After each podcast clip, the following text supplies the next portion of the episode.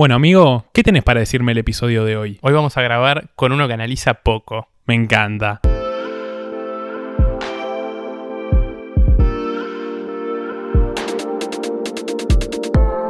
Hola bebés, yo soy Juli Linenberg Y yo soy Fabri Andreucci. y esto es Maldito Podcast, edición súper recontra especialísima. Sí, ya la, mm, no sé, esta edición de cuarentena que estamos haciendo es como, ya eh, es una especie de temporada. Sí, ya me imagino que este va a ser hashtag dinero, ¿no? Me gusta hashtag dinero, sí, porque ya está, vamos de una, yo estoy muy manija con este episodio.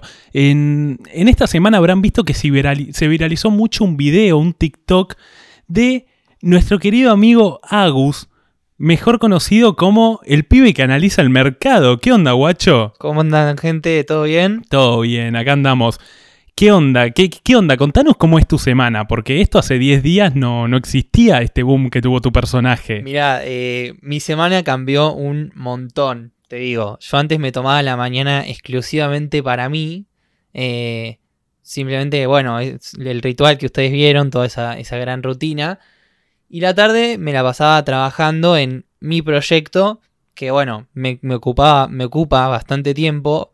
Pero ahora con todo el tema de las redes y, y todos los mensajes que me llegan y que bueno, eh, gané muchísimos, muchísimos seguidores y, y demás. La verdad que le estoy metiendo mucha onda a las redes porque hay gente que me sigue, que le copa lo que digo y bueno, le estoy dando bastante bola. Entonces es como que ahora estoy llevando dos proyectos al mismo tiempo y te digo, termino detonado ahora. Liquidado, pero está buenísimo porque justamente, bueno, vamos a arrancar primero. El apellido se pronuncia Smilovich, ¿cómo es? Sí, Smilovich. Smilovich, bueno, estuvo bien. ¿Y cuántos años tenés? Contanos un poco eso. 21 años tengo. Y andamos, andamos ahí cerca. Y, y nada, sí, primero que todo habrá que decir que quienes no lo saben, supongo que ya todo el mundo que escuche maldito podcast vio este video, eh, en donde Agus básicamente hace un TikTok explicando cómo es la vida de un emprendedor o la mañana de un emprendedor, diciendo que él se levantaba temprano, se daba una ducha de agua fría. Nota al pie, qué huevo para darse una ducha de agua fría en, en agosto. Sí, yo después quiero indagar en el tema de la ducha de agua. Era todo lo demás, pero cuando dijo lo de la ducha fue como, no, qué tipo. Tremendo. Indagamos, indagamos. Y bueno, lo que pasó, justamente habla que él se dedica también en parte, además de sus proyectos, a leer, a analizar el mercado, simplemente contando cómo es la mañana de él. Y una persona decidió subir el video a Twitter y se viralizó y explotó por todos lados. Este personaje del pibe que analiza el mercado salió por todo, pe- pero fue casi que trending topic. No sé si estuvo en Twitter como entre los trending topics. Eh, sí, sí, llegó, llegó. O sea, la palabra mercado fue trending topic. Y no por Gabriel Mercado, precisamente. Y no. Así la mención más grosa que tuviste, ¿cuál fue? Yo cuando vi que Ginobili puso que le estaban diciendo que le faltaba analizar el mercado y dijo, uh, me tienen que decir de qué es esto porque no la caso, dije, apa. O sea, llegó a Ginobili. Claro, o sea, el tema es que, a ver, en, en tema de ídolos nacionales, en este momento está Messi y abajo Ginobili, así que más que Ginobili no hay. Tal cual. Pero tuve, por ejemplo, me hizo una parodia Marito Baracus, eh, me invitó a su programa Santi Maratea. eh, justo hoy me hizo una parodia Paulina Cocina. eh, No, tremendo. sí, sí, sí, no se me viene ningún otro. la- Bueno, me siguió Julián Serrano en Twitter y hablamos un poquito. Ramiro Marra también, estuve en su programa. pero Para mí, igual, decías lo de ídolos, para mí Messi lo vio. Lo tuvo que haber visto. El hijo se lo mostró para mí, ¿eh? Me para mí Messi loco, lo vio, boludo. pero me vuelvo Yo te- loco, el eh. Kun te vio seguro, el Kun que está todo el día boludeando te vio. el Kun seguro, el Kun seguro. El Kun seguro y Messi, a- ayer supongo que Messi no se podía dormir después del partido que perdió contra el Bayern, se quedó viendo videitos y lo encontró para mí. Pobre, Pobre. pobre. Pero bueno, algo que nos llama la atención y que es el motivo por el que tanta gente te invitó y tanta gente está haciendo parodias o chistes o te contacta con buena onda, es porque justamente Agus lo que recibió es mucho mensaje de, de gente muy embroncada, mucho odio, mucho hater, mucha gente bancándolo, pero otra casi que destrozándolo.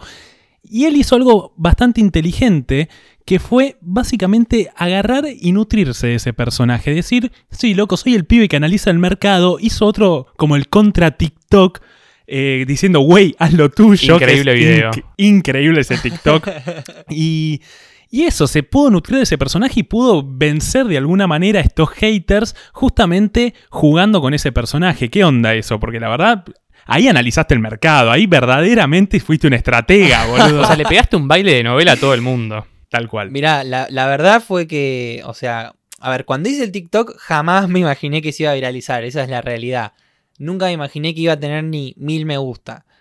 Pero bueno, pasó lo que pasó y, bueno, me estaban bardeando y bardeando y bardeando y tenía dos opciones, o esconderme abajo de mi cama y llorar porque me estaba insultando la gente de internet, o darme cuenta que, o sea, es gente que no sabe nada de mí, lo único que saben es lo que hago a la mañana y no saben nada, o sea, me decían, vivís con tus papás, sos un mantenido, no sé qué, eh, a ver, no, no me interesa ni justificarles si gano plata o si no gano plata, qué hago o qué no hago, porque no saben nada de mí, entonces lo que me digan no me puede influir porque es como, como si yo me pusiera a opinar ahora de, no sé, de béisbol. No sé nada de béisbol. Entonces lo que yo diga es irrelevante.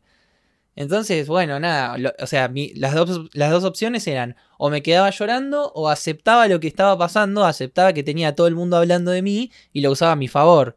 Y la verdad que me, me reía con algunas cosas, con la parodia de Marito Baracus y eso. Y cuando hice el, lo que ustedes llaman el contra TikTok, eh, la verdad que, sinceramente, lo hice jodiendo. Nunca me imaginé que tampoco que, también iba a reventar eso.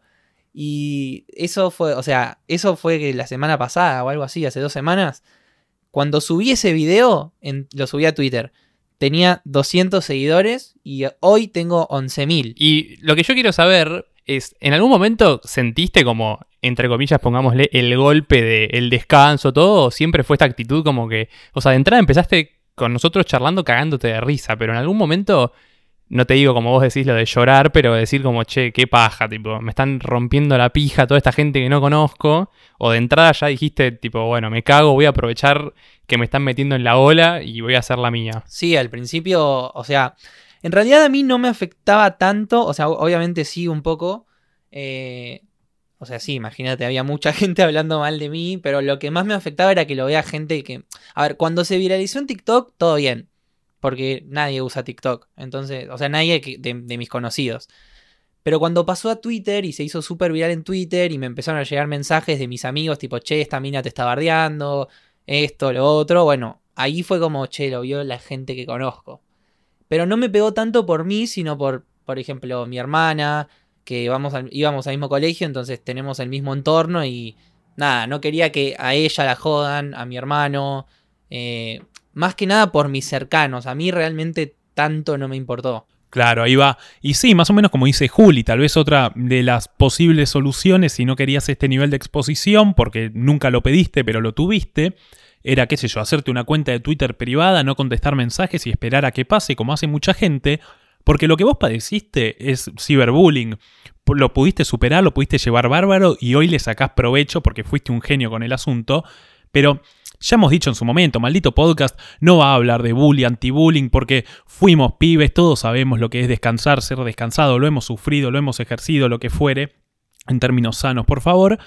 Pero a mí lo que me sorprendía es que los que te salían a atacar no eran pibes de 10, 15 años, había tipos de 30, 40 años saliéndote a matar, boludo. Y yo entiendo que de golpe te quieras reír. Yo vi el video, nada, me reí un poco, pero al pasar como a un video de Twitter, jaja, en cuanto empecé a ver el nivel de odio que la gente estaba manejando y tipos grandes, yo inmediatamente me puse en la vereda tuya. No sé quién es este pibe, pero lo banco. ¿Qué, qué es esto de salir a matar a una persona por hacer un video contando lo que él hace de su día? Es que la realidad es que tampoco creo que me estaban bardeando. ¿Se entiende? O sea, en Twitter yo lo que estuve viendo esta semana es que la gente le gusta, digamos, criticar o poner comentarios, digamos, así fuertes con tal de tener un par de retweets o me gusta porque es lo que los hace sentirse como validados, por así decirlo. Entonces quizás, o sea, si me tiene frente a frente alguien no me dice esas cosas porque sabe que es algo que te puede lastimar, pero como en Twitter estás escondido atrás de una pantalla y quizás que no hay consecuencias, por así decirlo, ponen cualquier cosa con tal de tener un par de retweets y me gusta. Sí, totalmente. Y ya que hablas como de que vos lo viste en Twitter, eh, ¿no, se te ocurrió, ¿no se te pasó por la cabeza decirle a la persona que, que lo subió, tipo, che, baja este video de Twitter, de tu Twitter porque soy yo, es mío? Como que no es que lo compartiste vos, el primero de todos. Bueno, al principio la realidad es que le denuncié el tweet, Ahí va. pero bueno, con una denuncia no se hace nada. Y, la verdad que bueno, cuando ya, o sea, eso fue, fue bastante a la noche. Y al otro, o sea, al otro día me desperté y ya tenía 3 millones de reproducciones y dije, bueno, ya está. O sea, ya es tarde para el, el daño, ya está hecho. Y al final terminó que le di, o sea, te digo, le terminé mandando un mensaje a la chica, le dije, gracias. Claro, la piba al final quiso tener unos retweets y hacer un chiste con vos, pero es, es la que lo generó, es una cazatalentos al final. Quiso, le salió el tiro por la culata. Olvídate, total. Pero bueno, qué piola. Y sí, más o menos también lo que decías, empezaste a tener contacto con un montón de gente piola y con gente que te bancó mucho, aunque a su vez también, obviamente no vamos a indagar en este pequeño conflicto que has tenido, pero también te peleaste el otro día con un youtuber, a quien tampoco mencionaremos porque el, el sentido no es armar bardo porque no nos interesa, pero se ha armado un poco de bardo y algo que yo quería... mm, más o menos traer de un tweet que tuvo este youtuber fue bardeando a los TikTokers, ¿no? Que es la nueva generación de gente que se viraliza y se hace famosa. Ya hay famosos TikTokers, ya hay conocidos TikTokers. Y básicamente quería agitársela a los pibes que hacen videitos en TikTok y se empiezan a hacer famosos. Y yo digo, pero flaco, soy youtuber, ¿quién sos? Polanski, ¿viste? Como me suena, me hace acordar al tipo que, el tipo de cine que bardeaba al que se hacía famoso por tele, después el de tele bardeaba al que se hacía famoso por YouTube, y ahora el youtuber bardea al que se hace famoso por TikTok. ¿Qué onda, loco? Está perfecto. Mira, lo que yo entendí, yo te digo, o sea, no, lo estoy diciendo para generar ninguna polémica ni nada, pero yo no consumo mucho, digamos, YouTube, Twitch y esas cosas, entonces yo a él no, no sabía quién era. Eh, entonces, cuando le contesté el tweet, mucha gente me empezó a decir que era una persona que quizás como que su carrera en YouTube está como muy caída, por así decirlo, y que está buscando como remontar agarrándose de cualquier lado. Claro, ahí va. Eh, eso es lo que, lo que me dijeron, no lo sé, la verdad. No, no, Claro, además tampoco no, no pretendemos sumar ese bardo, sino simplemente me, me saltó ese, ese comentario. Obviamente yo tampoco conozco a este youtuber, así que está todo excelente, pero, pero bueno, espectacular. Sin duda que ahora va a aparecer gente que va a tratar de, de agarrarse de vos, ¿no? Y sí, o sea, bueno, en en realidad ahora ya bajó bastante el tema de mi exposición, ya como que fue una cosa de una semana. Pero, pero sí, sí, o sea, me siguen, me siguen buscando algunos, la verdad que mido mis batallas, hay, hay algunos que ni me gasto, eh, pero sí, olvídate. Obvio, y ahora de alguna manera ya tuviste como ese empujón a lo que es el mundo de, de la exposición y eh, bueno, ahora todo lo que queda corre a partir de vos, como decías, ahora tengo dos proyectos. Claro, estoy re contento. O sea, lo que me dio esto es. La, a ver, lo que me gusta mucho del tema de la viralización esta es que, si bien me estuvieron bardeando un montón y todo, es por hacer mi rutina, ¿entendés? No estoy vendiendo ningún humo. Me están odiando por ser yo. Y si me, si me tienen que odiar por algo, que sea por ser yo. Claro, ahí va. Y además, supongo que lo que se tomaron un poco a mal en un momento, gente que yo creo que se malentendió, es que vos habías dicho, claro, nada, en este tiempo que va del día yo hice mucho más que gente que recién se está levantando a las 11. Pero yo no entendí que vos estabas bardeando a la gente porque se levantaba a las 11. No, estabas diciendo simplemente, che, miren, en esta rutina que tengo yo son las 11 de la mañana y hay gente que recién se está levantando. Pero no por bardear a esa gente, hay otra gente que se duerme a las 6 de la mañana e igualmente es productiva. Pero se ve que la gente se quiso Claro, se quiso nutrir de eso y en vos vio algún enemigo o algún personaje político. Había gente lo que decía que hablaba de tus papás, de. Pero para un poco, loco, es alguien contando su rutina, ¿viste? Me empezaron a decir libertario, cuna de oro, de todo, no sé, nunca hablé de política, no me gusta la política, o sea, y me- o sea, como que me hicieron un estereotipo, ahora me están diciendo, no sé si ustedes me podrán ayudar con esto, ¿eh? Me dicen que soy un chad, no sé qué es un chad, Ah, eh, sí, creo que son. pero... No, decime tranqui, decime tranqui. No, no, pero es como que se armó como todo un, estereotipo en base a mí por, por ese video, ¿viste? Claro, bueno, un Chad, Sol me va a poder corregir que está ahí. Eh, Chad creo que es como se le dice en otros países, por ejemplo en Estados Unidos barra Inglaterra, los tinchos. ¿Puede ser solo flasheo? No, no flasheás, estás en lo correcto. Bueno, es. Vendría. Que además me sorprende, porque te quieren decir que sos un tincho, pero están usando el formato anglosajón de decirte que sos un tincho. No es que te están diciendo tincho milipili, te están diciendo chad. O sea que el que te dice chad está mucho peor posicionado que lo que te está diciendo a vos. El famoso espejito rebotín. A mí me mató, apenas salió el video, hubo una persona que te dijo, che, pero ¿qué tenés tapado ahí con una frazada? Y yo dije, ¡puah! Tipo, tanto están mirando el video del pibe. Yo lo que sí noté de tu video es que tenías un cuadro de la bombonera y dije, qué capo el pibe es de boquita. Pero, ¿qué- ¿eso qué onda de la Eh, frazada? la verdad es esta. Es, es tipo, está tapando el aire acondicionado porque me entra el frío por ahí. Esa es toda la, la historia. no, no tiene nada interesante. Te empezaba a preguntar qué tenías que ocultar. Sí, sí, no. eh, o sea, a ver, yo creo que lo, que lo que menos me gusta del video es la parte en la que estoy haciendo yoga y se ve plata ahí en el escritorio. Eh, que, Sí, o sea, sí. realmente no la vi. O sea, no la vi hasta que se subió el video.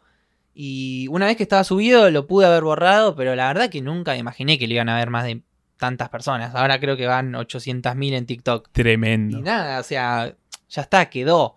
Es más, hasta el día de hoy creo que el video ahora se está viralizando en España. Uh, Me están llegando muchos comentarios. Con lo pesado que están últimamente los españoles en las redes, con Twitch, ¿En todo Twitter? eso, en Twitter. Sí, no, bueno, bueno, en Twitch ni hablar, pero joder, han sexualizado, había ese tweet que siempre habéis sexualizado, a etcétera. Sí, sí. Pero mm, me mata ese que le preguntó qué tenés que ocultar con una frase. Ah, ¿Qué tenés oculto ahí? Al fiscal Alberto Nisman. ¿Qué va a tener, Claro. boludo? No sé, tiene. Está tapando algo. ¿Qué te pasa? Es el cuarto de un pibe de 21 Sí, sí, años. me buscaron por todos lados. Ahora sí, como vos bien dijiste que me ibas a dejar indagar, yo quiero saber, ¿por qué la ducha de agua helada a las 6 de la mañana? Ah. Porque la verdad es que después de ver el video, yo busqué un poco, porque encima hace no mucho en Twitter había estado como la gente comentando que es buena para la salud. Intenté ni siquiera implementarlo, pero al final de la ducha tirarme un poco de agua helada y dije, no, aquí, pero, pero contame, ¿qué onda? Eh, mira, en realidad no lo hago tanto, o sea, tiene muchos beneficios físicos, viste, que te hace bien a la piel, al pelo, etcétera, y a los músculos. Pero la posta es que lo hago, es como una batalla, viste, obviamente no lo quiero hacer. Tipo, cuando me levanto y voy a la ducha, es lo último que quiero hacer. Sería mucho más fácil bañarme con agua caliente, pero es como. A ver, eh, si yo tengo que esperar a tener la motivación para hacer todas las cosas que tengo que hacer, puedo estar esperando un año y no lo voy a hacer. En cambio, si, digamos, empiezo a hacer como micro victorias, ¿viste? Por ejemplo, me levanto y hago la cama, eso es una micro victoria. Meterme a la ducha de agua fría es como romper la zona de confort, como que atravesás una barrera. eh, obviamente no lo quiero hacer, pero una vez que lo hice, terminé y salí, es como que listo, ya está. O sea, ¿qué no puedo hacer hoy si ya hice esto, que es una. que es lo que lo último que quería hacer? Ahí va, claro. Bueno, maldito podcast ha hablado de las pequeñas victorias en los malos momentos, que hay que nutrirse de pequeñas victorias para luego llegar cuando sale todo mal, ¿no? En los momentos que no... Claro, se genera como un momentum. Claro, viste, qué sé yo, de a poquito vas teniendo pequeños objetivos. Es verdad el de hacer la cama, ¿eh? yo ese lo tengo cuando me levanto y digo, no la hago. Pero después estoy laburando ahora en cuarentena, me doy vuelta y tengo la cama deshecha y digo, no, hace la cama, Fabita. Y nada. Pero sí, no, la verdad, ¿cuánto aguante la ducha fría? Yo lo intentaba, ¿sabes cuándo? Cuando mm, iba al gimnasio, cuando se podía ir al gimnasio y hace unos años, iba antes de ir a laburar. Entonces me metía una ducha de agua fría rápido, pero no me animaba en invierno, lo tengo que reconocer. Eh, y sí, eh, después del gimnasio es sensacional. Sí, después un, poner la ducha de agua fría, claro, me hace acordar un poco, viste, cuando, no sé, con Juli íbamos a jugar al fútbol y cuando volvías de un partido de fútbol en enero, no sé, en febrero, marzo, y sí, hay un duchazo de agua fría y chao, a, a tirarte. O piletazo. Sí. Después, bueno, no, no quiero seguir indagando con el video porque ya te deben haber roto bastante los huevos con quién es Bob Proctor, qué estás leyendo, qué es ese libro. Eh, ¿Qué haces después de las once y media de la mañana? Ahí Bien. Bueno, a las 12, eh, con, con los chicos con los que trabajo, tenemos eh, como una especie de llamada grupal que, que hablan, digamos, los más grosos y empiezan a compartir tips de mentalidad, de, de cómo trabajan ellos y etcétera. Que bueno, eso lo escucho religiosamente todos los días. Y después tengo un tiempo libre entre que almuerzo y hago un par de cosas. Depende de cuánto laburo tenga, empiezo a laburar a partir de las 3 o de las 2. Claro. Eh, y después, bueno, es toda la tarde reuniones, laburos, llamados, base de datos, eh, diseñar, planificar. Eh, el tema es ese, como, a ver, me- yo em- estoy emprendiendo hace poco, realmente, eso es mi cuarto o quinto mes. Y, y al- bueno, yo estuve trabajando mucho tiempo bajo dependencia y poner mi trabajo era, bueno, llenar la planilla y era todo lo que tenía que hacer. Pero ahora, como digamos, al ser emprendedor uno es su propia empresa, es como que no tengo que llenar la planilla. Tengo que llenar la planilla y hacer el marketing y hacer la producción y tengo que estar apagando incendios constantemente y es como que no me alcanza el día. ¿Y te acostás temprano para levantarte a las 6 o dormís poco? Me acuesto a las 12, a la 1, por ahí. Duermo poco. Ah, sos, sos de los míos, sos de los míos. Yo no duermo una goma, pero ya es un problema que, que ya no sé dónde más tratarlo, ¿viste? No es que me, que me quiero o me puedo levantar a las 6. Agarro y me duermo a cualquier hora y me tengo que levantar a laburar. Otra que duerme poco, le mandamos un beso que va a estar editando esto a las 4 de la mañana, Mariela Solvarki, nuestra productora estrella. Pero, pero sí, además, viste algo que se armó un poco de bardo es que, bueno, por lo famoso de, de justamente analizar el mercado, que es casi que lo más normal en estos tiempos que corren hoy en día, que es algo que nuevamente eh, ha estado en el mundo y es cierto furor hace ya muchos años, pero viste que en Argentina empezó a naturalizarse de alguna manera. Todos ya conocemos a alguien que está metido en el mercado, analiza, invierte, no invierte. Y, y salían a criticarlo un poco. Yo admiro a la gente que tiene esa capacidad de saber cómo funciona el mercado y dónde meter guita y dónde sacarla. De hecho, el otro día, el amigo Trump, a quien le mandamos un saludo, dijo que Estados Unidos iba a financiar, iba a darle un préstamo a la empresa Kodak, la de fotos, la conocemos todos, justamente para que produzca medicamentos con todo esto del coronavirus.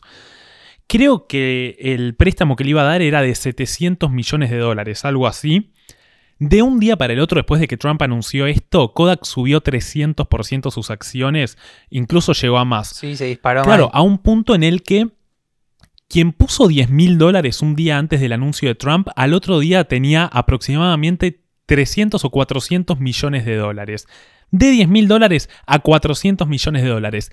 Es decir, que quien sabe analizar el mercado no es un boludo. Yo no lo hago, no tengo esa capacidad. De hecho, maldito podcast, a veces pecamos de, de cuestión de amistad y de relajarnos y estaría buenísimo tener una visión más empresarial, más emprendedora. Pero bueno, salieron a descansar un poquito a nuestro amigo Agustín, pero la verdad, si lo hace bien, va a estar todo pillo riéndose de nosotros mientras analiza el mercado. Bueno, eso es otro de, los, de las razones por las cuales no me afecta lo, que- lo que me dicen. O sea, lo hago porque evidente, o sea, porque me sirve, Claro. porque me, me va bien con eso. Entonces, que me critiquen lo que quieran, pero a mí no me va a cambiar mis resultados con eso. Claro. Tevez diría, ¿te va mal a vos, monstruo? Y aparte del laburo, ¿estás estudiando algo? No, o sea, sigo estudiando el tema de trading, de, de, bueno, lo- lo- esto de analizar el mercado, porque bueno, yo lo estoy haciendo hace poco, si bien me está yendo bien, todavía no sé todo, me falta mucho por aprender, eh, pero estoy dedicándole mucho foco a eso a la mañana, va, mucho foco, dos horas, y a, a la tarde trabajo fuerte. Ahí va. No soy muy pro educación tradicional. Sí, es una movida que está apareciendo mucho, que a mí me parece bien. Eh, obviamente, es de nuevo distinto nuestro estilo de vida con esto de levantarse temprano, lo del mercado y la visión más emprendedora no es la mía ni la de Juli, que somos más de educación tradicional, pero quien piense distinto y quien busque maneras alternativas de vivir su vida, está perfecto, guacho, y, hay gente que le va muy bien haciendo eso, así que deberíamos aprender un poco en vez de saltar tan enojado como este no sabe lo que es ir y bueno, que yo ojalá no supiera lo que es ir a la facultad a las 6 de la mañana, que yo, yo tampoco tengo ganas, a veces pinta hacerlo, otras no. ¿Viste? Y lo que decías, hablar de la vida, qué sé yo, eh, hablar sin conocer tu vida. Bueno, tanta controversia que hubo con la famosa hora de las 6 a.m., Favaloro les hiciste otro, otro caballo de Troya, otro calzón a los oyentes de maldito podcast. Les hice otro calzón en el que no les hice contarnos y mandando mensajes, y mandarnos mensajes, mejor dicho, y contestarnos, sino que simplemente les pregunté, en base a una encuesta de Instagram, a qué hora se levantan normalmente, poniendo una barra de Instagram donde deberían elegir 6 a.m., 11 a.m., 2 p.m. y lo que esté en el medio serían los horarios intermedios. El promedio de maldito podcast podríamos decir, dada la barra, que se levanta a las 10 y media de la mañana. Es decir, pueblo malditense no están analizando el mercado, pueblo malditense no están aprovechando su día levantándose. No sé, hay muchos que se levantan muy temprano, por ejemplo Sol, que puso, después está Julián que mandó casi 2 pm más o menos No. ahora. Yo mandé. Yo no me levanto antes de las 12. Puse más de las 11, menos de las 2. Ahí va. Yo soy de los que se levantan a las 10 de la mañana, no estoy muy bien dado este promedio, pero bueno, me duermo tarde. El problema es que me duermo tarde sin aprovechar nada del día, me duermo tarde leyendo Bueno, no, leer es, es invertir el tiempo de alguna manera. El tema es que leo. Claro, a ver, o sea, son, son, son métodos distintos. Yo creo que alguien que se acuesta a las 6 de la mañana o a las 5 o a las 4 puede hacer muchísimas más cosas que yo. O sea, ellos aprovechan la noche, yo aprovecho la mañana, es lo mismo. Claro, y hay una productividad que, sé yo, un programador no tiene por qué levantarse temprano, pero sí alguien que analiza en cuanto, qué sé yo, ponele, se abre el mercado, simplemente le gusta más a la mañana tomarse un mate mientras estudia, mientras lee, y está perfecto. El- lo que me gusta mucho de levantarme de la mañana es que justamente como nadie se levanta a esa hora, no hay ruido, es una paz increíble y yo como vivo en un piso bastante alto, me gusta, digamos, mirar por la ventana y contemplar como la soledad. Re lindo, sí. Eh, yo, bueno, me pasa exactamente lo mismo, pero a la inversa. Yo me duermo muy tarde o me quedo diseñando hasta muy tarde o leyendo porque nadie me molesta, nadie me habla. Esas horas de, de tráfico en la casa y, y todos lados donde tenés que charlar, cruzarte. Yo siento que optimizo, yo estudio mejor de noche, yo escribo mejor de noche, yo hago todo mejor de noche, pero por el mismo motivo. Hay otra gente que lo hace a la mañana, pero básicamente es donde se encuentran y donde se dan la mano quien se duerme tarde y se le- o el que se levanta temprano, que es aprovechar cierta soledad y cierto momento de parate. Exacto. Siento que también esto que estamos hablando viene mucho eh, de la mano con toda la cuarentena y esto donde no les pasa que en el momento en el que la gente activa como su, su vida en internet, rompe las bolas, o sea, me incluyo, rompemos las bolas tipo desde que te levantás hasta que, entre comillas, te vas a dormir. Pero todos tenemos un par de horas de- del día, que pueden ser a la mañana, a la madrugada, donde nadie te rompe las bolas y está bastante bueno. Siento que ahora no nos podemos ver y todo, y todo pasa por el contacto virtual. Total, total.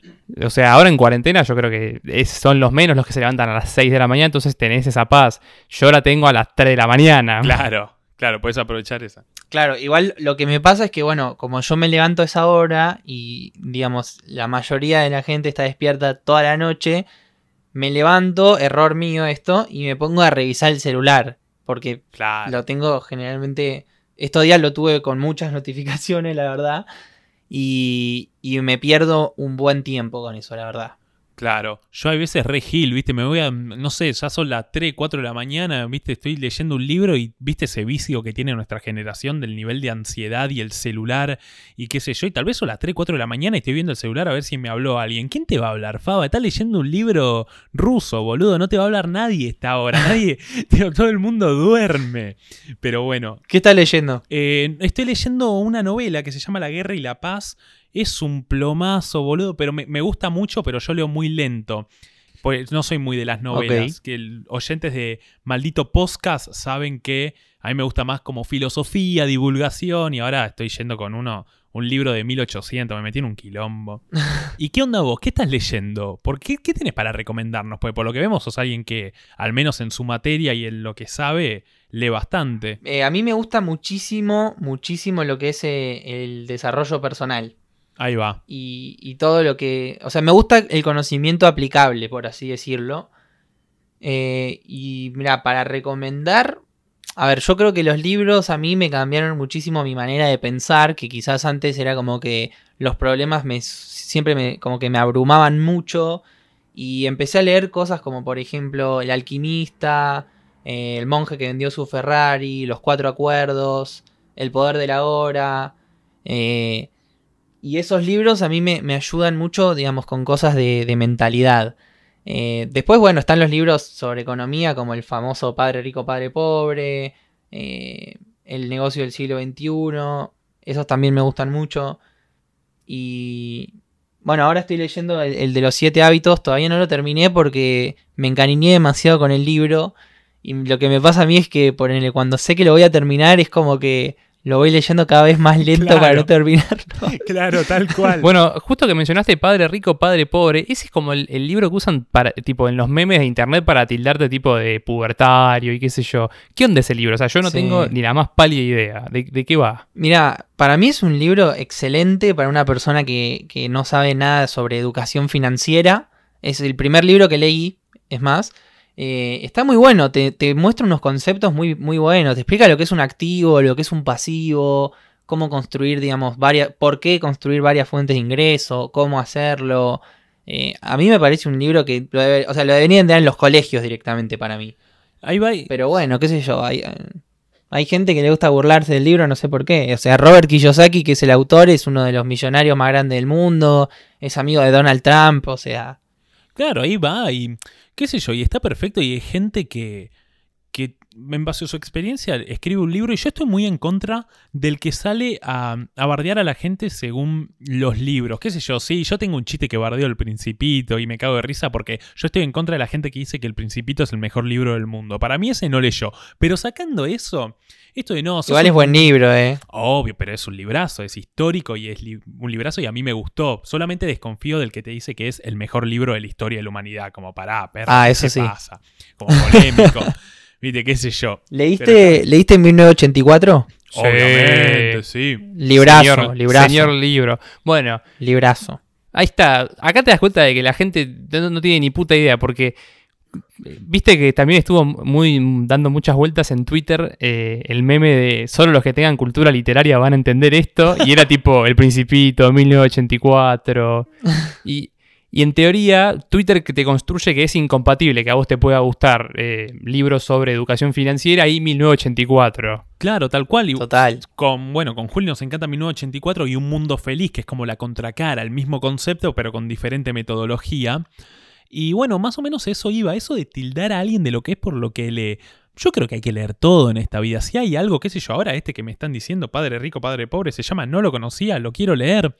Por ejemplo, la misma gente que te dice esto después se enoja cuando le dicen, eh, leíste el manifiesto comunista, zurdito. Y no es de zurdito leer el manifiesto comunista. A mí, de hecho, es uno de los libros que más me flasheó en la vida. Y es un librito así de chiquito, eh, debe ser más chico que el Principito en un tiro. No así el Capital, por supuesto. Mm. Y, y no soy un zurdito por haberlo leído. Y quien lo lea no es un zurdito. Luego de leerlo, probablemente lo sea. No, a ver, o sea, está bueno tener, digamos, una, una opinión formada sobre lo que es quizás. A ver, puede que sea totalmente opuesto a tu ideología, pero está bueno que tengas una opinión formada de por qué el otro piensa así. Claro, tal cual. Y además. Como meterte en la cabeza de la otra persona, más o Claro, y menos. si vas a estar en contra de algo, creo que lo mejor que puedes hacer es averiguar de eso, porque vas a tener que contradecirlo. Y qué sé yo, por ejemplo, Marx era un fanático de Smith, que es uno de los próceres padres del liberalismo, y sin embargo era un gran lector de él. Y propone una corriente que viene a contradecirlo, que viene a lucharlo, incluso desde cierta admiración lo desafía. Bueno, y ya que nos metimos como con las cosas que consumís, los videos esos que aparecían en, en tu TikTok, ¿quién es este tipo? Bob Proctor. Bueno, Bob Proctor es un- el número uno del desarrollo personal y es una persona que está hace 60 años dentro de la industria. Tiene un instituto que se llama el Instituto Proctor Gallagher que opera en todo el mundo. Y es un tipo que habla mucho sobre, sobre el tema de la ley de atracción. Eh, es uno de los coescritores de El Secreto. No sé si, si habrán visto el libro o el documental. No, no lo ubico. No. Eh, muy bueno. Yo, a mí, lo que me pasa con Bob Proctor es muy fuerte porque me apareció en un momento de mi vida que lo, que lo necesitaba y no sabía. Eh, estaba como, como en la nada, que no sabía para dónde arrancar, ¿viste? No- había dejado la carrera, había dejado el trabajo. Estaba trabajando en, una inmobiliaria, pero trabajaba cuatro horas y no, iba para ningún lado, no podía ascender a ningún lado.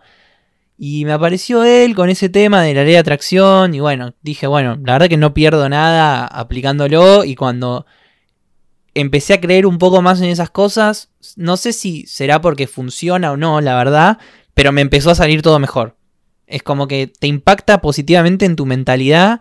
Y al estar vos bien, es como que las acciones empiezan a salir mejor. ¿Será que funciona? ¿Será que es como un placebo? No sé.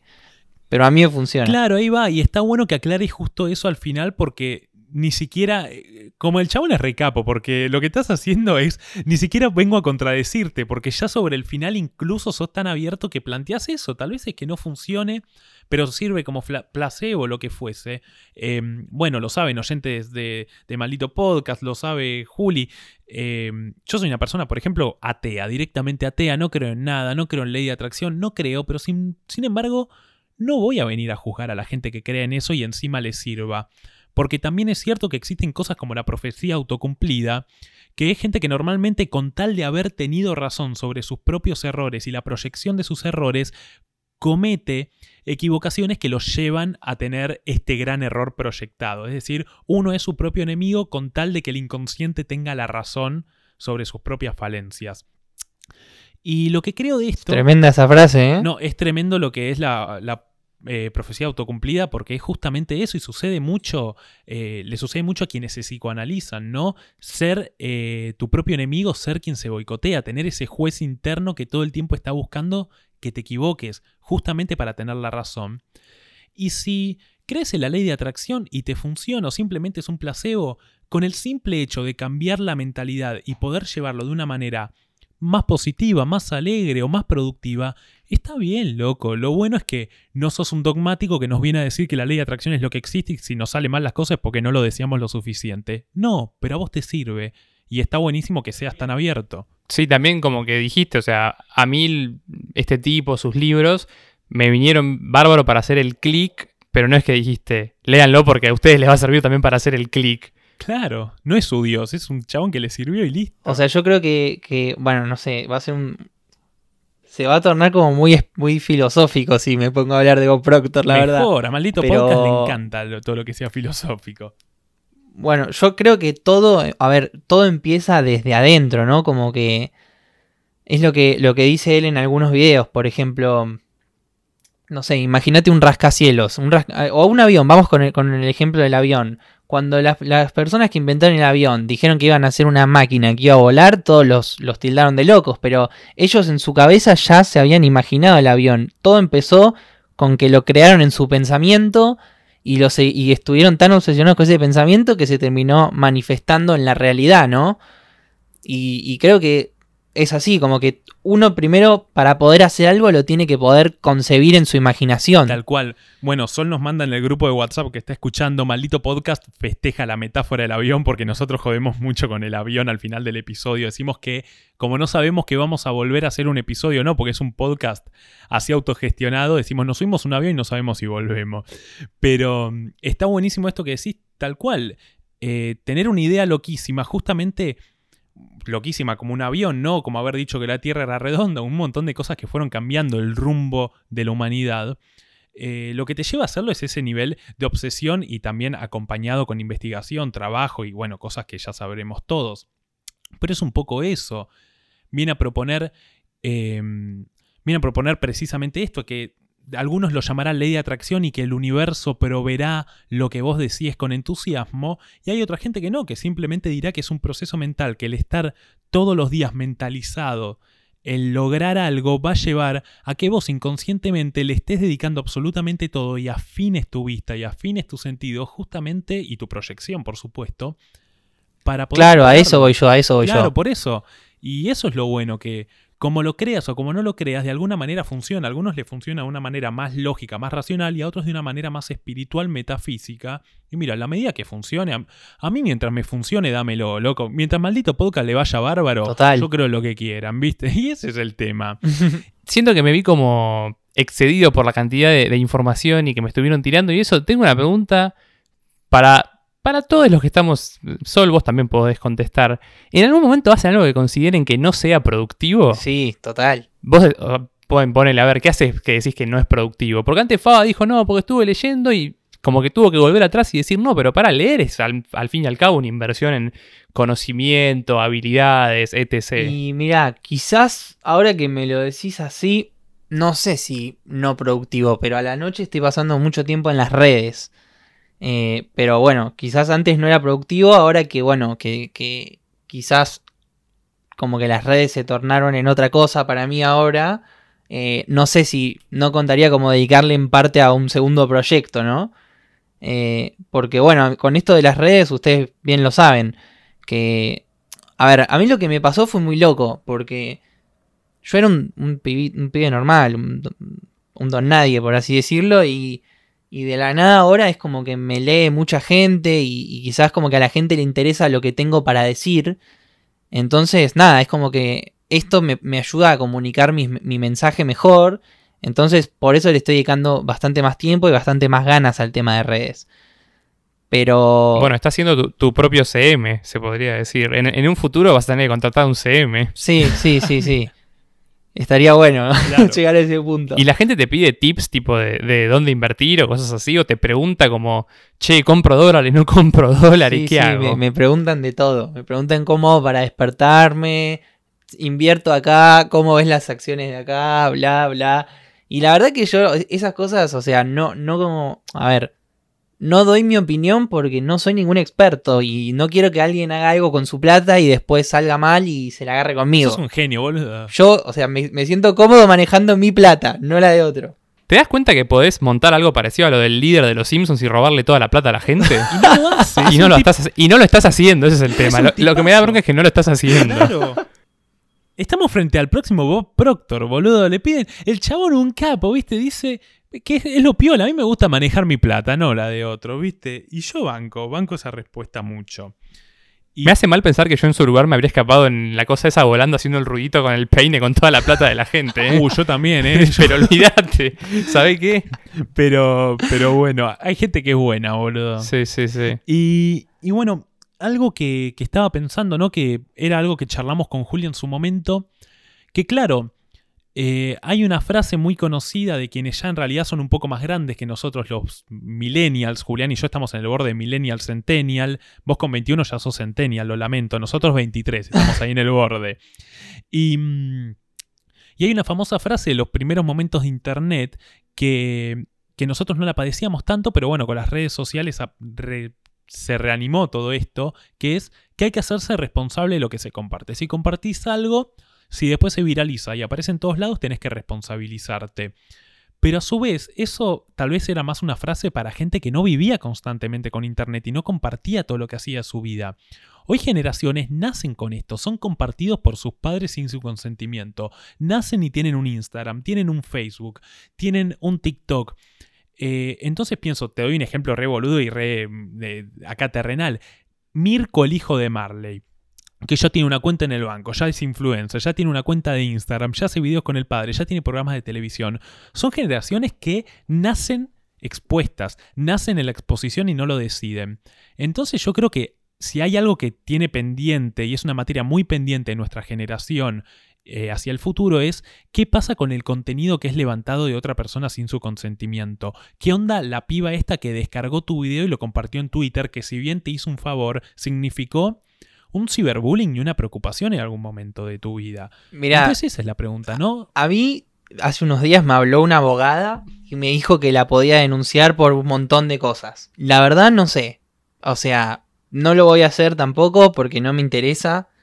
Pero nada, qué sé yo. O sea, me parece que es una persona que estaba aburrida y que necesitaba retweets o no sé lo que necesitaba o, lo que, lo- o, lo o a lo que apuntaba porque tampoco la conozco. Pero bueno, o sea, si me quiso lastimar le salió mal. La verdad es esa. Claro. Te das cuenta que seguís sin querer lucrar con todo esto, porque vino una abogada y te dijo, a ver, Vamos le a podemos la hacer un plata". agujero así de grande, sacarle toda la plata y dijiste, no, no. Yo, yo no hago mi plata haciendo agujeros, yo hago mi plata con el mercado, dijo. Pero sí, boludo. Y por eso sí, la verdad recapo, pero justamente este planteo a mí me llama la atención, ¿no? Porque de alguna manera puede significar un abuso esto, puede significar una, una invasión bastante grande a la privacidad de una persona, si bien vos estás compartiendo lo que haces. Eh, me parece que deberíamos replantearnos esto en, en orden moral, ¿no? Esto de descargar un video de una persona y querer hacerle un daño. No lo digo puntualmente por esta chica que no sabemos sus intenciones, pero tanto en Twitter como en las redes sociales es algo, sobre todo en Twitter, ¿no? Es algo que vemos constantemente, cómo el ciberbullying opera y cómo nos reímos de gente que tal vez está pasando un momento choto y no sabes qué es de su vida y, y lo afectas mucho. Siento que es algo arrependiente. Claro, eso es lo que a mí me sorprende. O sea, la gente vio un video de un minuto mío y se asumió como que sabían todo. Y, y nos pasa a todos. O sea, ves un video de 30 segundos de una persona haciendo algo y decís, ah, este es terrible, boludo. Pero viste 30 segundos de lo que hace una persona. No, no sabés qué pasa en las otras 24 horas. Tal cual, guacho. Eh, sí, creo que va por ahí.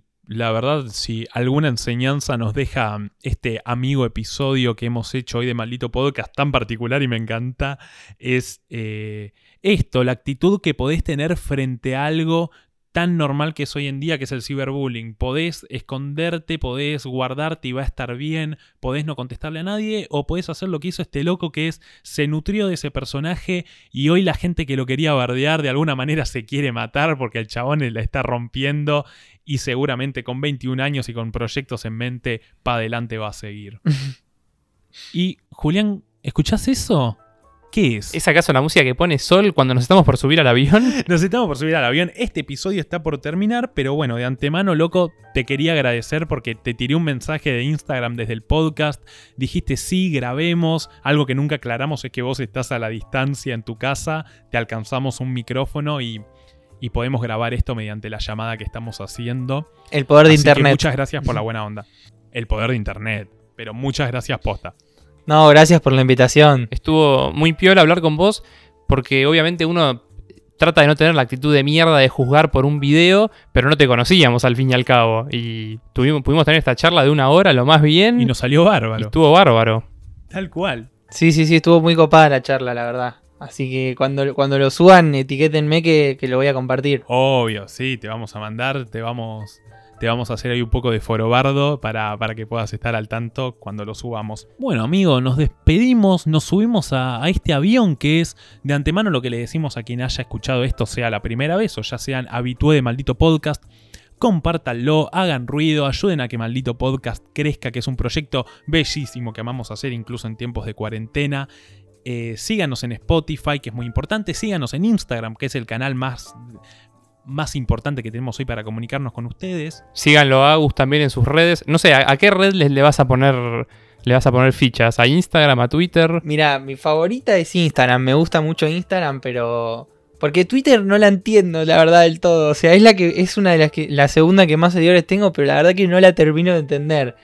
A mí la que más me gusta es Instagram. Igual en todas las redes salgo como Agustín SSF, así que en cualquiera que me busquen me van a encontrar. Ahí está, Ahí perfecto, va, loco. síganlo. Y ya que hablaste de Instagram, te vamos a hacer la pregunta que estábamos guardando para el final del episodio. Ahí va, a Maldito. Podcast no le interesan. A Maldito Podcast le importa el amor. Ha hecho muchos episodios de amor. No le interesa las sexualidades de nadie. No le interesan los géneros de nadie. Así que, sin preguntar cuál es el, el género de deseo, el sexo de deseo, simplemente preguntaremos: ¿esto a nuestro amigo Agustín, este nivel de exposición, lo ha ayudado a conseguir más gente interesada en él? ¿Levanta o no levanta el análisis del mercado? Es la pregunta. ¿Cómo, cómo levantaron las, las acciones de Agustín? Ay, la verdad que un montón. ¡Vamos! Est- Está como Kodak, amigo.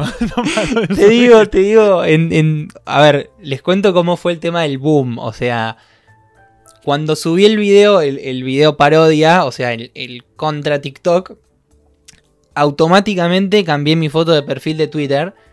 Y la verdad que la... Estratega. eh, y viste que se pone como el tweet de hashtag nueva foto de perfil. Forobardo. Y bueno, si, si entran a esa foto van a ver una cantidad de comentarios eh, que ahí, bueno, creo que eso fue lo que me ayudó también mucho a como a revertir la historia en Twitter, de pasar de ser odiado a amado. Eh, Ahí va. Y sí, es eso. y sí, y sí, y sí, me están llegando muchos mensajes, digamos, lindos, por así decirlo. Perfecto, dejémoslo ahí, era lo, único, lo último que queríamos saber. Eh, a mí me hizo reír mucho un tweet que pusiste hace unos días que decía, todos preguntan cómo están los mercados, pero nadie pregunta cómo está el que analiza los mercados. Increíble. Increíble. Pero bueno, esa era la, la pregunta que teníamos guardado para el final del episodio una vez que ya el hielo se, ha- se haya roto. Perfecto. Bueno, nos subimos a nuestro avión para despedirnos. No sabremos si volveremos, así que por las dudas nos despedimos para siempre. Eh, nada, esta es la historia de Agustín, el joven que quiso ser odiado, pero todos terminaron amando. ¿Qué va a hacer? Nos fuimos a nuestro avión. Amigo, antes de despedirme me quedé pensando eh, que preguntaste qué hacemos poco productivo para nuestra vida y yo me quedé pensando, y ya sé que es lo mío. Grabar este podcast. Maldito podcast, exactamente. Bueno, ponemos la alarma a las 6 de la mañana, nos subimos a nuestro avión y nos vemos la próxima. Y nos vemos la próxima, guacho. Adiós. adiós, adiós. Maldito